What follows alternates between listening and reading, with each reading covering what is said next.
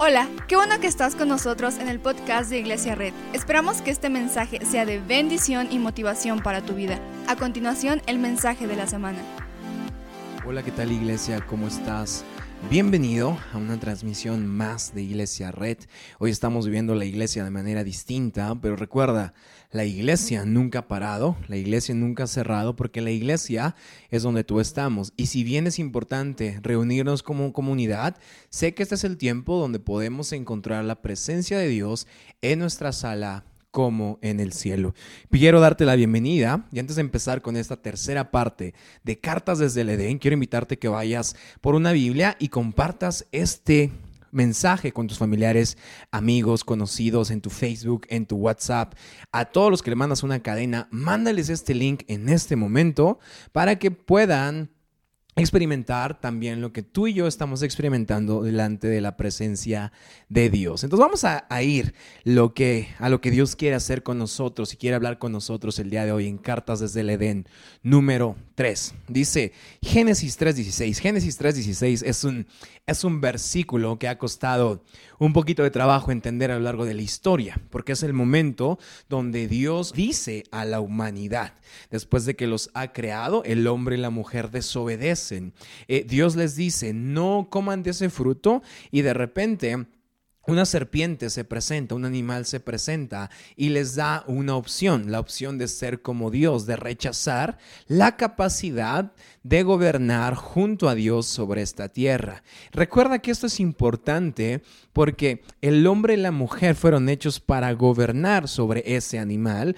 pero ahora el animal toma la autoridad de gobernar sobre Adán y Eva porque ellos lo permiten. Adán y Eva comen de este fruto, se dan cuenta de que no debieron de haberlo hecho y Dios les dice estas palabras para expulsarlos del Edén. Entonces, antes de que el Edén quede en el espejo retrovisor y Adán y Eva vayan saliendo del Edén como el chavo del ocho cuando fue expulsado de la, de la vecindad, la, la, la, Biblia dice que Dios le dice estas palabras. Dice, a la mujer le dijo en Génesis 3:16, dice, multiplicaré tus dolores en el parto y darás a luz a tus hijos con dolor. Y al hombre le dice estas palabras, por cuanto le hiciste caso a tu mujer y comiste del árbol del que te prohibí, comer, maldita será la tierra por tu culpa.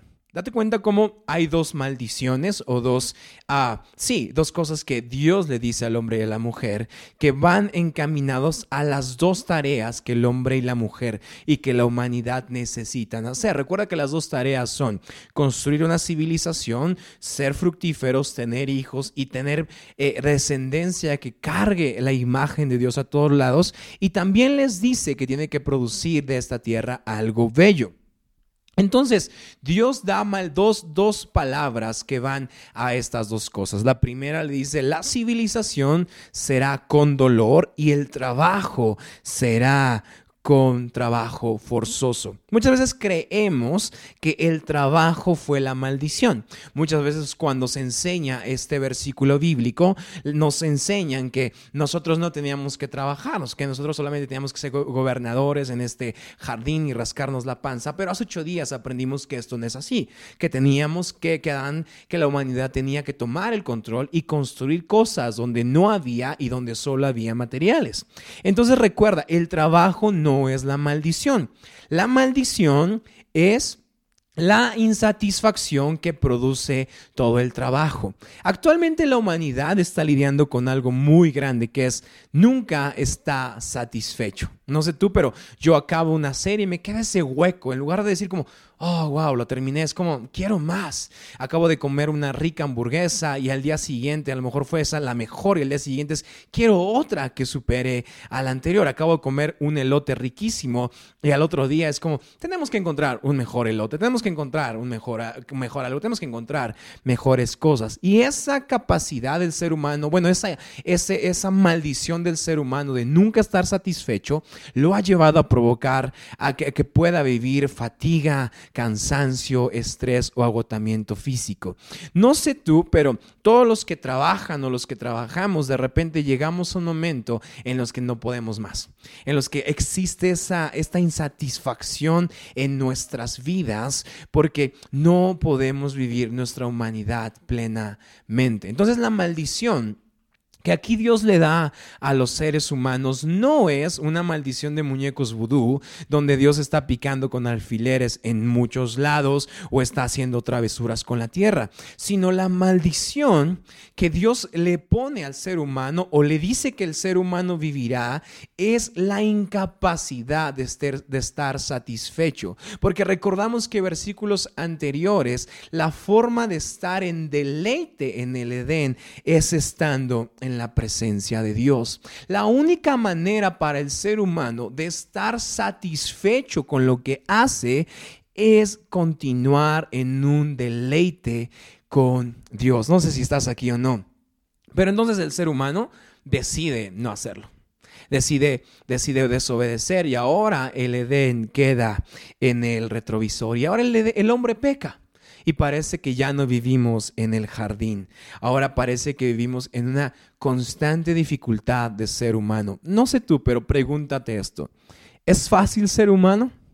¿Es fácil levantarte y vivir tu vida? Vivimos cada vez en momentos más complicados, vivimos cada vez en momentos donde decimos, ah, ¿por qué ser humano es tan difícil? Incluso hay un libro completo acerca de lo difícil que es ser humano. Quiero que veamos Eclesiastés 2.17. Dice, aborrecí entonces la vida pues todo cuanto se hace en ella me resultaba repugnante. Checa lo que dice. Es curioso cómo este libro es escrito por un rey, por un rey que debería ser rey y sacerdote de Dios, pero aún así la desconexión con lo divino le provoca este sentimiento de insatisfacción. Dice, realmente todo es absurdo, es, es correr tras el viento. No sé si te ha pasado que sientes que corres tras el viento. O sea, logras algo, eh, eh, eh, cierras un contrato, cierras una venta, pero al final es como, ok, ¿y ahora qué? ¿Vamos por otra? Y, siempre es una constante carrera tras el viento. El 18 dice, aborrecí también el, haber, el haberme afanado tanto en esta vida pues el fruto de tanto afán tendría que dejárselo a mi sucesor. Y quién sabe si este sería sabio o necio. ¿Te das cuenta cómo cómo la tarea de construir una civilización también es complicada. No sé si algún día te has sentido frustrado por ser padre o ser madre y ves, ves a tus hijos y es frustración, yo soy hijo y, no me imagino a veces la frustración que debe sentir mi papá y mi mamá al verme. Esa misma frustración que, voy que sentiría yo al ver a mi hijo que quizá no está deleitándose en la presencia de Dios. Es como, es como, ¿quién sabe si mi hijo será sabio o necio? Sin embargo, se adueñaría de lo que con tantos afanes y sabiduría logré hacer en esta vida. ¿Te das cuenta cómo todo lo que conseguimos como humanos sin estar conectados en lo divino es una mezcla de afán y sabiduría? La única forma de disfrutar esta vida es seguir conectado con lo divino, regresar al Edén. Y checa lo que dice esto. Y también esto es absurdo. El 20 dice, volví a sentirme descorazonado de haberme afanado tanto en esta vida. Ahora, quiero decirte algo. Trabajo duro no es pecado. Trabajo duro no provoca insatisfacción. Lo que provoca insatisfacción es trabajo duro sin un deleite con Dios. ¿Estás conmigo? No. Muchas veces creemos que el trabajo duro nos aleja de Dios. No, no, no, no. Trabajo duro puede coexistir en el deleite con Dios porque la tarea del ser humano era trabajar duro. La tarea del ser humano era ser constructor, era ser ingeniero, era ser jardinero. La tarea del ser humano de Adán era ser, era, era ser un trabajador, era ser un rey sacerdote, pero en constante deleite con Dios. ¿Te das cuenta cómo la la explicación de estrés, de fatiga, de ansiedad, es porque no podemos existir o coexistir en un flujo constante de comunicación tierra y cielo. Si nuestra vida hoy pudiera ser como en el Edén, en un constante conexión Dios y humano, no tendríamos afanes. ¿Estás conmigo? No. Dice, pues hay quienes ponen a trabajar a su sabiduría y sus conocimientos y experiencia para luego entregarle todos sus bienes a, quienes a quien jamás movió un dedo. Dice, y también esto es absurdo y un mal enorme. Y el 22 dice, pues ¿qué gana el hombre con todos sus esfuerzos y con tanto preocuparse y afanarse bajo el sol? ¿Te das cuenta cómo el rey, uno de los reyes más sabios que han existido, dicen, ah, ¿qué gana el hombre trabajando duro sin conociendo a Dios, sin conocer a Dios? ¿Qué gana el hombre afanándose bajo el sol si Dios no es su sol de justicia? Dice el 23, todos sus días están plagados de sufrimientos y tareas frustrantes. Y ni siquiera de noche descansa su mente. Y esto es absurdo. No sé si te ha pasado que trabajas duro y al final llegas y no puedes descansar. Porque falla la conexión humanidad con divinidad. 24. No hay nada mejor para el hombre que comer y beber y llegar a disfrutar de sus afanes. He visto que también esto proviene de Dios. ¿Te das cuenta entonces cómo la maldición no es como un, Dios que está jugando con nosotros, sino la maldición es que desde que desobedecimos o cuando desobedecemos a Dios, vivimos afanes, pero es una mezcla, la humanidad es una mezcla de afanes y éxitos, pero solo nos provoca satisfacción cuando sabemos convivir con Dios. Dice, porque ¿quién puede comer y alegrarse si no es por Dios? ¿Te das cuenta? ¿Te das cuenta cómo el sentimiento de insatisfacción del ser humano es, es, es, es controlado por Dios? Dice, en realidad Dios da sabiduría, conocimientos y alegría a quien es de su agrado. En cambio, el pecador le impone la tarea de acumular más y más. No sé si te ha pasado, pero ya tienes un sueldo y ahora quieres más. Ya tienes una venta y ahora quieres más. Y, quieres más y quieres más. Y ahora un contrato más grande y ahora un sueldo más grande. No está mal, pero está mal cuando eso nos hace olvidar el Edén. No sé si estás conmigo o no. Eso no tiene nada de malo, pero está mal cuando esa insatisfacción, esa necesidad de tocar los cielos nos hace ver el Edén en el retrovisor. Hay gente hoy que tenía todo, que puede experimentar todo, trabajando duro en la presencia de Dios, pero solo quiso más y más y más y más y más. La idea cada noche no es terminar el día con un sentimiento de quiero más, sino con un sentimiento de eso fue bueno. ¿Te das cuenta cómo Dios cuando crea las cosas voltea a ver y no dice, quiero más? Voltea a ver y dice, eso es bueno. Esa es la forma en cómo podemos evaluar nuestra vida. Si hoy terminas esta prédica o si hoy terminas este día con un pensamiento de quiero más, amigo, amiga, es tiempo de volver a el Edén. Porque en el deleite es como voltear y decir, eso fue bueno, no quiero más, fue bueno. Dice, en realidad Dios es quien da sabiduría, conocimientos y alegría. Dice, eh, eh, eh, pero a quien es de su agrado. En cambio, el pecador le impone la tarea de acumular más y más para luego dárselo a todo a quien es de su agrado. Y también esto es absurdo, es correr tras el viento. Hay gente hoy corriendo tras el viento, olvidando el Edén. Pero recordemos que nuestra vida debe ser una vida que está en constante comunión con Dios. Así se ve un humano rendido ante la serpiente. ¿Cómo puedes ver si has sido rendido ante la serpiente? Si quieres más. Un humano rendido ante la serpiente quiere más. Un humano rendido en el Edén dice, fue bueno. Dios es bueno. Un humano rendido ante la serpiente dice, quiero otro contrato, quiero otra venta, quiero ya que llegue el lunes. Un humano rendido ante Dios dice, oh, qué buena clase di, oh, qué buena venta concreté, oh, qué buen contrato. Esto es bueno. No sé mañana si será igual, pero no corro tras el viento, me detengo en el Edén. ¿Te das cuenta cómo la idea de correr tras el viento es de alguien como loco, así como, más, más, más, más, más, más? Y la idea de un rey sacerdote rendido ante Dios es como, fue bueno, me quedo aquí. Yo sé que el viento quiere llevarme, pero me quedo aquí. Entonces la maldición es la forma en cómo podemos volver a Dios. Debemos entender que nuestra vida humana fuera de Dios es incompleta. Solo la vida humana encuentra satisfacción cuando regresa al deleite, cuando regresa a Dios. Entonces, ¿qué pasa si en lo pesado del trabajo debemos recordar que podemos voltear a Dios para que nos recuerde por qué somos humanos? Somos humanos para decir, oh, gracias Dios por estar conmigo. Porque ser un empresario me haría sentir vacío, pero ser un empresario que trae la presencia de Dios a sus negocios me hará sentir lleno. Ser un maestro me puede hacer sentir vacío, pero ser un maestro que trae la presencia de Dios a su salón de clases me puede hacer sentir lleno. Ser un emprendedor me puede hacer sentir vacío, pero ser un emprendedor que trae la presencia de Dios en su modelo de negocios, en su plan de negocios, en su estudio de mercado, puede hacerme sentir lleno. La clave no es lo que hago. La clave es si me detengo pensando que lo que hago es bueno. Entonces recordemos que fuimos creados para cargar la imagen de Dios en esta tierra. Pero entonces, ¿cómo se ve ser, cómo se ve ser un buen ser humano?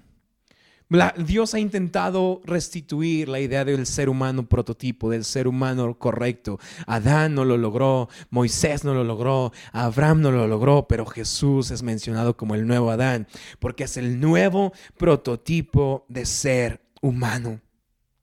Entonces, ¿cómo el prototipo de ser humano encuentra satisfacción en su trabajo? Cuando estudiamos la, la historia de Jesús, tuvo mucho trabajo. Era carpintero, le ayudaba a su papá, tenía que hacer milagros, tenía que correr, tenía que ir, tenía que predicar trabajo. Y todo ese trabajo le pudo haber costado insatisfacción, le pudo haber provocado fatiga, pero no vemos en ningún momento un, un, Jesús cansado, fatigado. Vemos a un Jesús en el presente diciendo, todo es bueno, porque mi Padre es bueno. Pero ¿Dónde está la fortaleza de Jesús en esto? ¿Dónde encontró Jesús el amor y la pasión para ser un humano? ¿Dónde encuentra Jesús la, la, el amor, la entrega por ser el humano perfecto? Antes de su trabajo vino su bendición. Quiero que vayamos a Mateo, Mateo 3:16. Dice, tan pronto como Jesús fue bautizado, subió del agua. En ese momento se abrió el cielo y él vio al Espíritu de Dios bajar como una paloma y posarse sobre él. Y una voz del cielo decía, este es mi Hijo amado. Estoy muy complacido con él. ¿Te das cuenta cómo el trabajo puede ser algo complicado si no nos paramos en la bendición. El trabajo que hizo Jesús pudo haber sido difícil, pero cada que ese trabajo era difícil, recordaba estas palabras del Padre, eres mi hijo, eres mi amado y estoy contento contigo. No corras tras el viento, no quieras más, ya tienes tu valor en lo que yo creo de ti. Entonces, la manera de ser un ser humano prototipo es recordando que soy hijo de Dios, que soy su amado y que Él está contento conmigo. Cuando quieras salir del Edén y vayas en tu camioneta viendo el Edén por el retrovisor, recuerda que ese camino puede ser lleno de insatisfacción, pero hoy estamos regresando al Edén. Entonces Jesús encuentra el significado de ser humano con su conexión con lo divino. ¿Estás conmigo o no? Jesús encuentra la satisfacción de ser humano en su conexión con lo divino. Puede ser un humano insatisfecho, cansado, fatigado, pero puede romper esa maldición de cansancio, de dolor, de ansiedad, de estrés, hoy parando, dejando de correr tras el viento y diciendo, todo es bueno, porque soy su hijo, porque soy su amado y Él está contento conmigo. Entonces escribí algo que quiero decirte como que es el prototipo del ser humano y lo escribí porque no quería perderme nada. Y quiero leértelo y, quiero que pongas atención. Quizás ser humano es algo más grande, pero esta, esto sería la definición de, de humano. Dice, ser un increíble humano es elegir siempre el trabajo encomendado por el Padre, obteniendo la bendición de su voz y de su mano. Entonces encuentra lo que fue encomendado por el Padre para ti y conviértete en el ser humano. Toma esa encomienda, ámala, aprende a hacerla como nadie más en el mundo la haría. Si vas a ser un empresario, ama ser un empresario. Si vas a ser un arquitecto, ama ser un arquitecto. Es mejor gente que evangeliza con la presencia de Dios en su trabajo, que evangeliza con mil volantes. Ama este mundo y adquiere el compromiso de permanecer luchando por él toda la vida. Sé un ser humano enamorado de la capacidad de la humanidad que en cada día que despiertes busques la manera de mejorar esta tierra. Un ser humano perfecto atrae presencia de Dios. Vive apasionado por adquirir habilidades que lo lleven a convertirse en la mejor versión de sí mismo. Un humano crea civilizaciones de gracia y esperanza. Un ser humano, conforme a la, a la voluntad de Dios, cría hijos hijas que pueden provocar asombro y esplendor ante esta tierra que lo necesita. Un ser humano correcto sabe que la sociedad no debe reconocerle, porque su única motivación es tratar a la creación de una manera que con pequeños o grandes detalles demuestre cuánto ama al Creador. Un ser humano lucha por esta creación sin esperar algo a cambio, sino sabe muy bien que su mejor recompensa es ver a Dios sonreír y decirle, eres mi hijo, eres mi amado y estoy contento contigo. Iglesia, yo veo hoy gente dejando de correr tras el viento y regresando al Edén prendiendo las direccionales de su camioneta y diciendo, volvamos a ser los humanos conectados con lo divino, porque sólo así encontraremos satisfacción en cada paso que demos, volteando a ver a Dios que sonríe sobre nosotros y nos, dice, eres mi hijo, eres mi amado, y estoy contento contigo. ¿Por qué no hacemos una oración? Señor Jesús, gracias por este día. Hoy, Señor, nos arrepentimos de rendir nuestro poder y autoridad de gobernar esta tierra. Hoy volvemos a ti. Hoy dejamos de perseguir más porque esto es absurdo. Hoy nos paramos en lo que hemos logrado, en nuestros sueños que no hemos conseguido y decimos, esto es bueno, porque tú eres nuestro Padre, porque tú nos amas y porque hoy sonríes sobre nosotros. Señor, quizá no estamos logrando lo que queríamos, no estamos donde planeamos, pero hoy estamos deleitándonos en tu presencia. Porque hoy somos seres humanos que no olvidan lo divino, sino conectan su humanidad con tu divinidad. En el nombre de Jesús. Amén. Si tú hiciste esta oración por primera vez, déjanos un comentario. Queremos saludarte, queremos platicar contigo. Familia, que el día de mañana te levantes y seas la mejor versión de ti mismo, que seas el ser humano que esta tierra necesita, que puedas extender el Edén a donde vayas, reconociendo que todo es bueno porque eres su hijo, eres su amado y Él está contento contigo. Nos vemos la próxima semana porque Cartas desde el Edén aún no termina. Bye. Muchas gracias por acompañarnos. Subimos contenido semanalmente, así que suscríbete y síguenos en redes sociales. Te dejamos los links en la descripción. Nos encanta pasar tiempo contigo, así que si estás en Tlaxcala no olvides visitarnos este domingo.